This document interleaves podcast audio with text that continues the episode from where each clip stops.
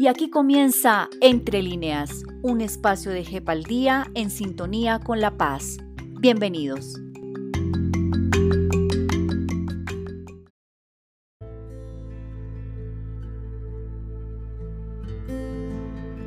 El caso 05 prioriza la situación territorial en la región del norte del Cauca y el sur del Valle del Cauca.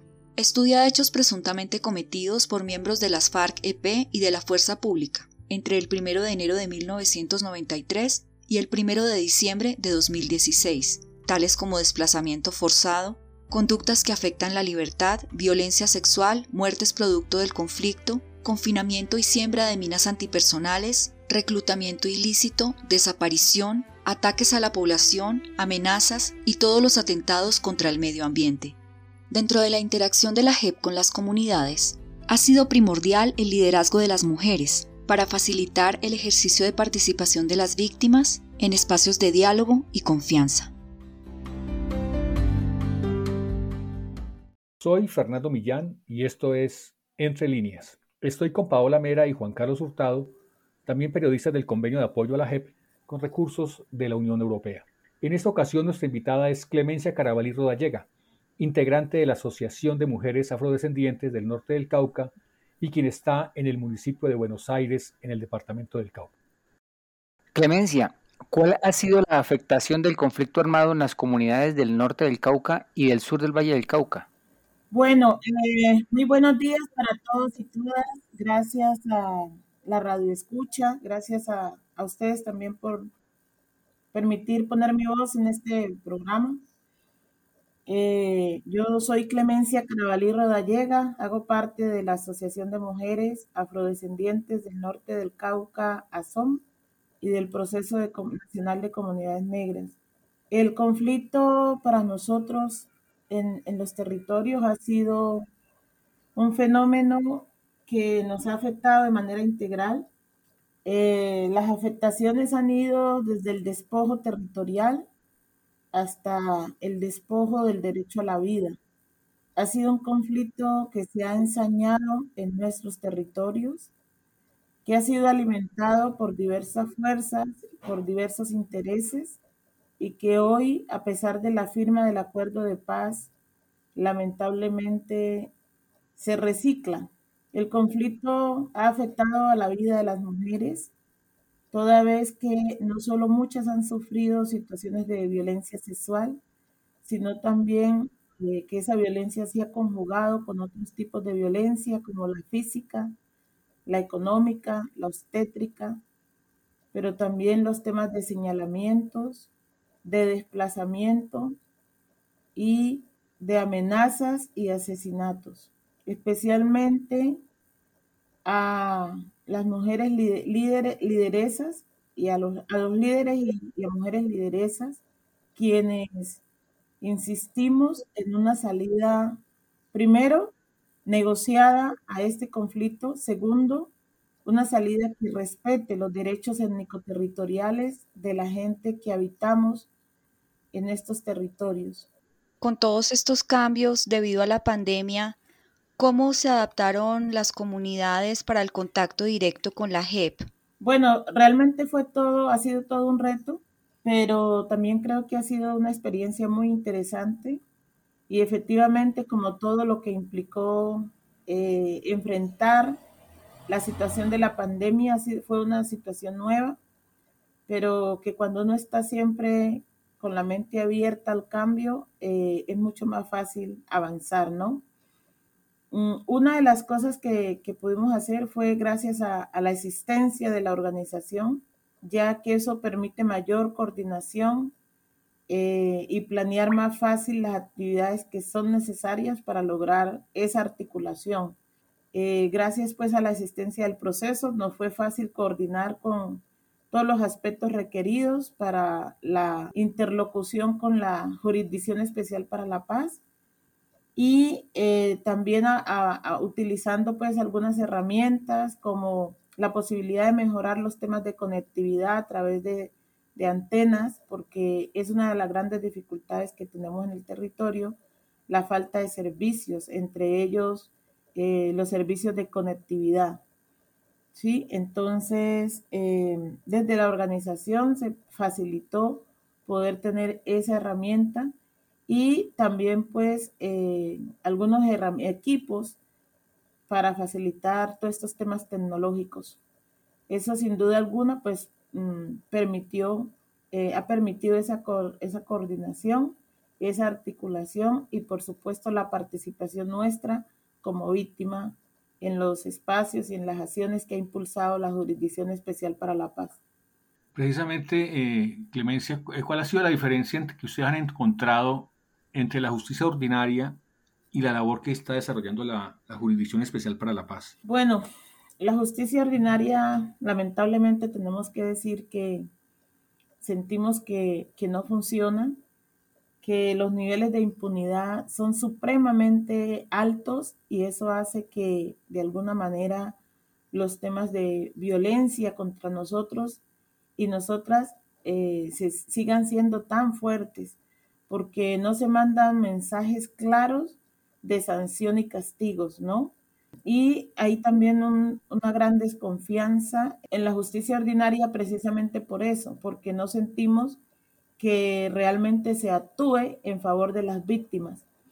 Con relación a la, justicia transicional, con relación a la, a la Jurisdicción Especial para la Paz, nosotros entendemos que es una institución relativamente nueva, que está en proceso de, está en camino, pues, de, implementar todo un, todo un proceso y estamos apenas, eh, digamos, como aportando elementos para que eh, la JEP pueda actuar, ¿sí?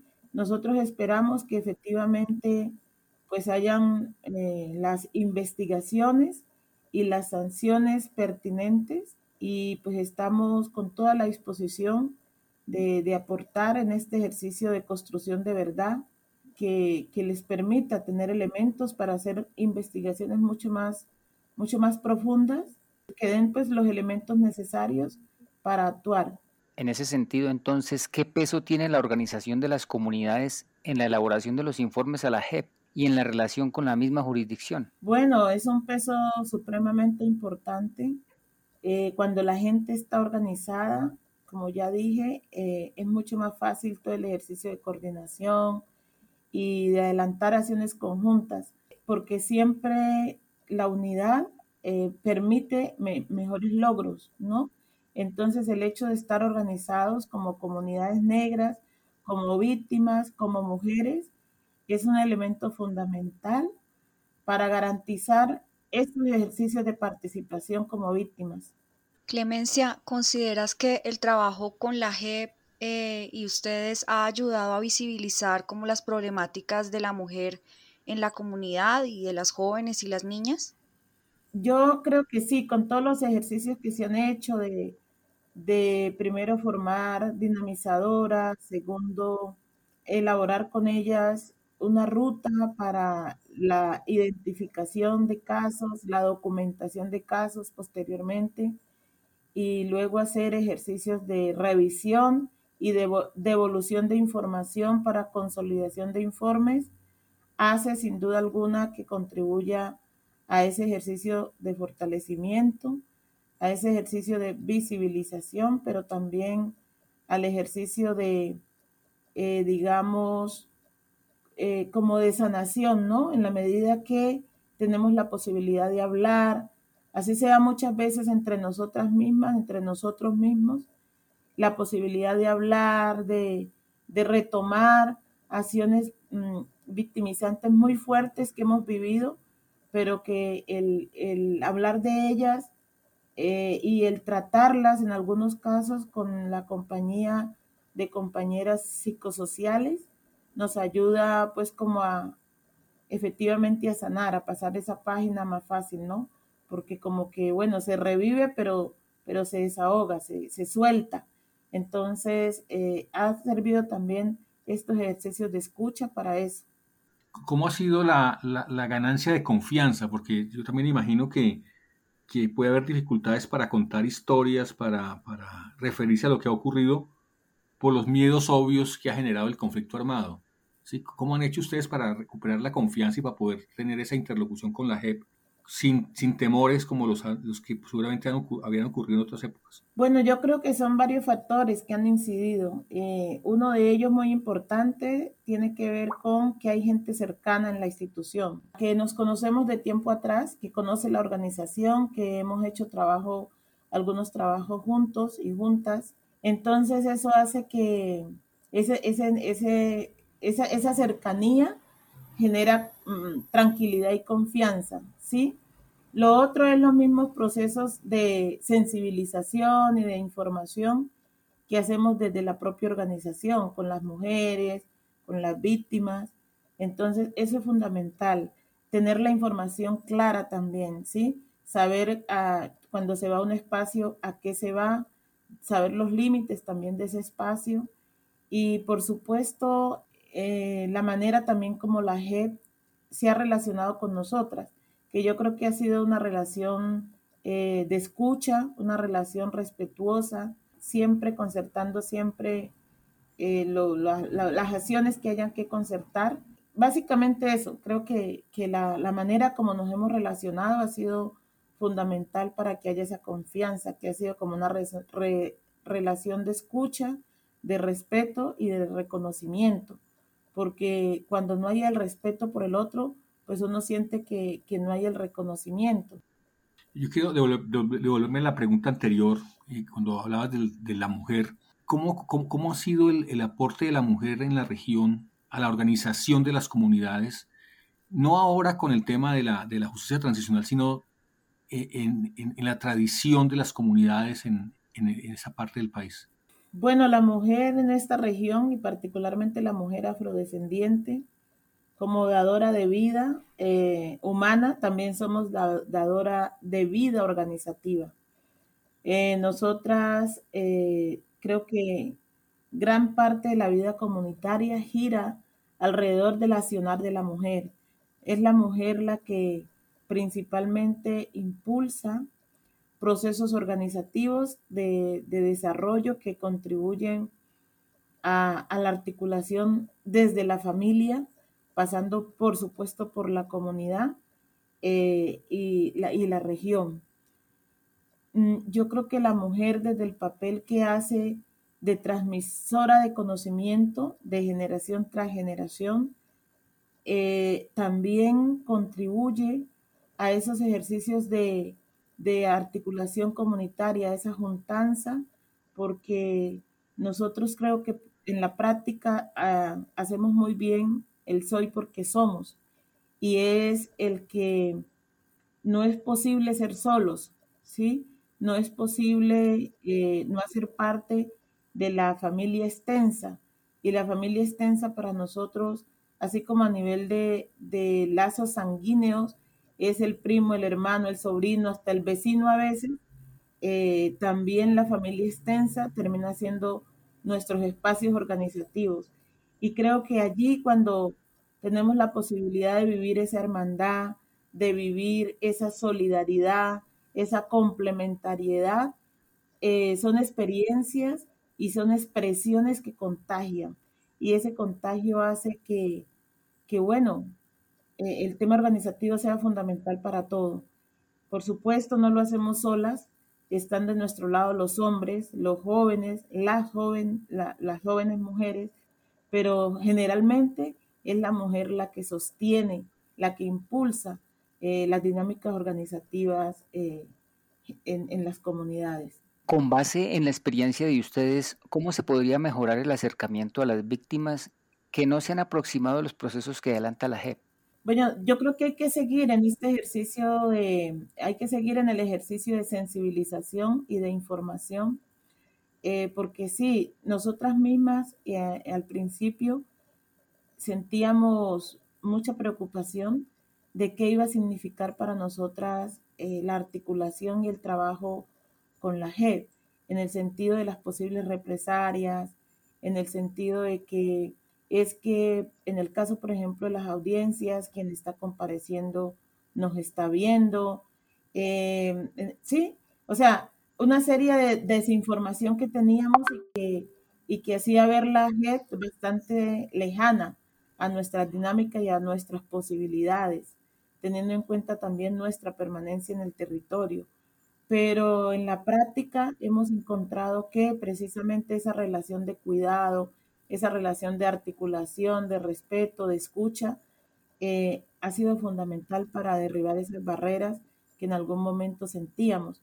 Entonces creo que con el resto de las víctimas es la misma tarea que, debía hacerse, de, acercarse, de sensibilizar, de informar eh, y por supuesto pues con todo el cuidado del, caso porque efectivamente, como dije antes, la falta de implementación efectiva del acuerdo de paz eh, sigue generando situaciones de polarización, situaciones de desconfianza. Em, y, bueno, pues hay que ser cuidadosos porque eh, definitivamente toca seguir cuidando la vida, ¿no? ¿Qué esperan de la JEP en, en, términos de reivindicación de sus territorios y de sus comunidades? Bueno, nosotros esperamos que, sabemos que la Comisión de Esclarecimiento de la Verdad es la instancia que principalmente debe responder por los temas de verdad. Sin embargo, eh, pues no hay justicia sin verdad. Por lo tanto, le compete a la JEP recoger mucho de esa verdad y nosotros esperamos que efectivamente a partir de esa verdad se construya no solo justicia, sino eh, reparación y no repetición. La repetición para nosotros es, la no repetición para nosotros es fundamental. Poder ver que estos ejercicios eh, a partir del sistema integral de verdad, justicia, reparación y no repetición, puedan servir para que en nuestros territorios podamos vivir en paz, podamos vivir eh, construyendo la vida. Es, es lo que nosotros soñamos, ¿no? Entonces esperamos que estas herramientas que se crearon a partir del acuerdo de la firma del acuerdo de paz pues sirvan para eso, efectivamente, para la no repetición de esos actos de violencia, de profundización, de violación de nuestros derechos y por supuesto eh, del caos humanitario en el que nos ha tocado vivir en muchas ocasiones. Entonces nosotros esperamos que de verdad estos ejercicios sirvan para que pasemos la página de, de la estigmatización, la página de la revictimización y, y pues esa, esa página que no nos ha permitido ser, hacer y estar. ¿Cuál sería el mensaje, digo yo, en cuanto a eso precisamente que dices de no repetición?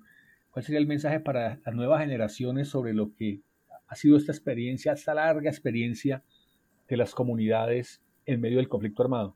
Construir desde lo colectivo es a lo que yo invito a las nuevas generaciones. Las individualidades son las que nos separan, las individualidades son las que profundizan las acciones de, que dañan y que, y que violentan no solo nuestros derechos, sino violentan nuestros planes de vida.